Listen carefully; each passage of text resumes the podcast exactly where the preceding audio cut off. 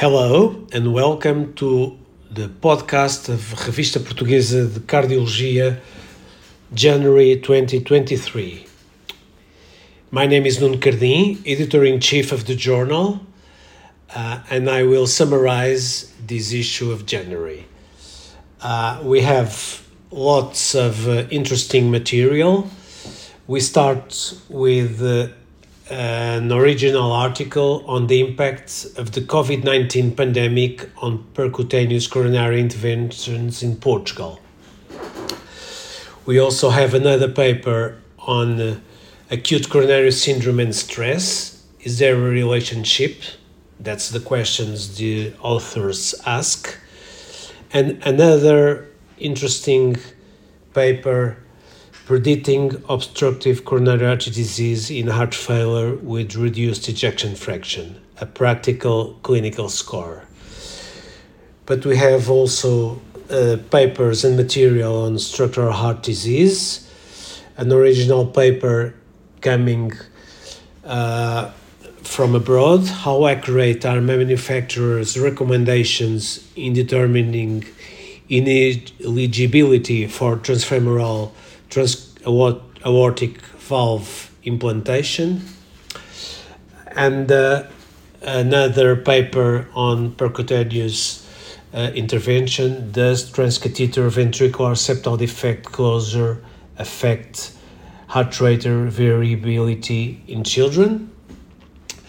And finally, uh, a new era in PFO closure a percutaneous suture-based deviceless technique with NobleStitch experience of a Portuguese center. Besides this, we have a systematic review on the effect of direct oral anticoagulant versus vitamin K antagonists or varfarin in patients with left ventricular thrombus outcomes, a systematic review and meta-analysis, and we have a case report syncope in the athlete, minor changes, major diagnosis. But we have more. We have two images in cardiology.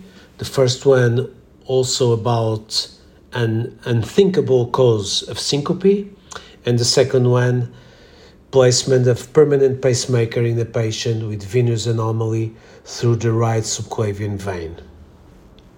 But we still have two research letters are telephone consultations the future of patient follow up in primary health care?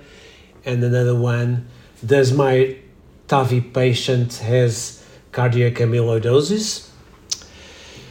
We have a snapshot, two stenosis for a shunt, a rare complication after transcatheter PDA closure, and two letters to the editor uh, a letter to the editor regarding suboptimal control of cardiovascular risk factor control in myocardial infarction survivors in a cardiac rehab program, and a reply to this letter to the editor from the authors.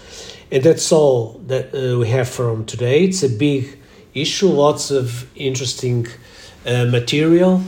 Please, uh, if you want to read the whole uh, papers, go to our website www.revportcardiol.org and please uh, come back for next releases. Bye and have a great, great 2023.